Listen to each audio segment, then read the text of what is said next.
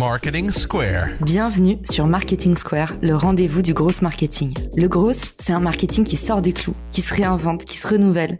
C'est aussi un mindset qui repose sur l'envie de se dépasser, de se détacher de ses opinions une bonne fois pour toutes et d'apprendre en continu. Si tu te reconnais dans cette description, que tu sois débutant ou expert, abonne-toi. Ce podcast va devenir ton meilleur allié. Je suis Caroline Mignot, grosse marketeuse et entrepreneur. Et chaque semaine, je partage sans compter des astuces concrètes, des méthodes actionnables, des idées utiles pour faire grandir ton business et rester à la pointe des nouveautés. Si cet épisode te plaît, tu peux le partager en me taguant ou lui laisser 5 étoiles sur Apple Podcast. Bonjour à tous et bienvenue dans ce nouvel épisode de Marketing Square. Aujourd'hui, on va parler de qu'est-ce qu'on voit dans son fil d'actualité LinkedIn, qu'est-ce qui définit qu'on voit ou pas les publications d'un utilisateur? Vous avez dû remarquer que parfois vous voyez tout le temps la même personne ou il y a des gens que vous voyez jamais. Et ben aujourd'hui, je vais vous expliquer à quoi réagit l'algorithme et quoi faire pour pouvoir voir ou ne plus voir quelqu'un dans votre fil d'actualité. Avant ça, je tenais à remercier Flow Design qui m'a laissé un avis sur Apple Podcast et qui dit des tips et des retours d'expérience d'une grande qualité, très utiles et actionnables pour améliorer ses techniques de grosse marketing. Merci beaucoup pour cet avis et on passe tout de suite à l'épisode du jour.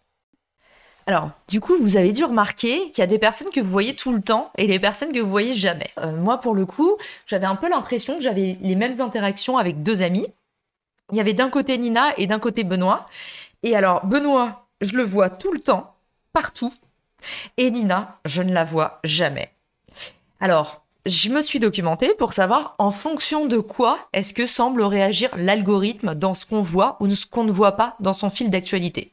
On a eu l'occasion d'en parler, il y a effectivement les fameux hashtags qui jouent un rôle, notamment si je me mets à suivre le hashtag Nina.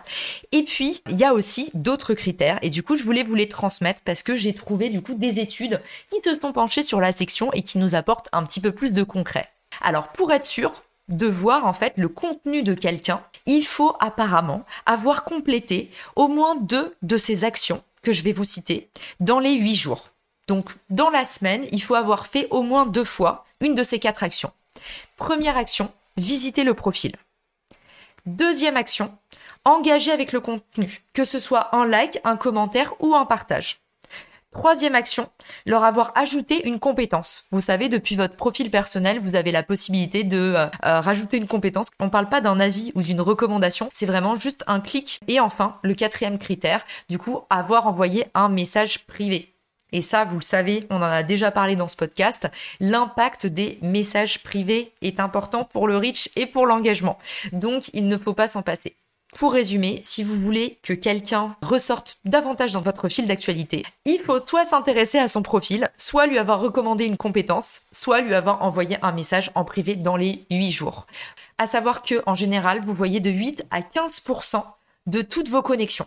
On parle pas des gens qui vous suivent, euh, N'oubliez pas que c'est différent entre followers et connexions. Juste pour vous repartager une statistique que je trouve quand même très intéressante, les followers, ils vont voir votre contenu 5 fois moins que vos connexions.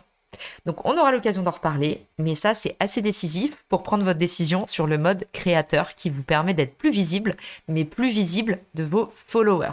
J'espère que cet épisode vous a plu et vous a été utile. N'hésitez pas à m'envoyer des étoiles sur Apple Podcast si vous l'avez aimé, à vous abonner et à m'envoyer toutes vos questions sur LinkedIn. C'est avec plaisir que j'y réponds et ça me donne tout le temps de l'inspiration pour faire de nouveaux sujets.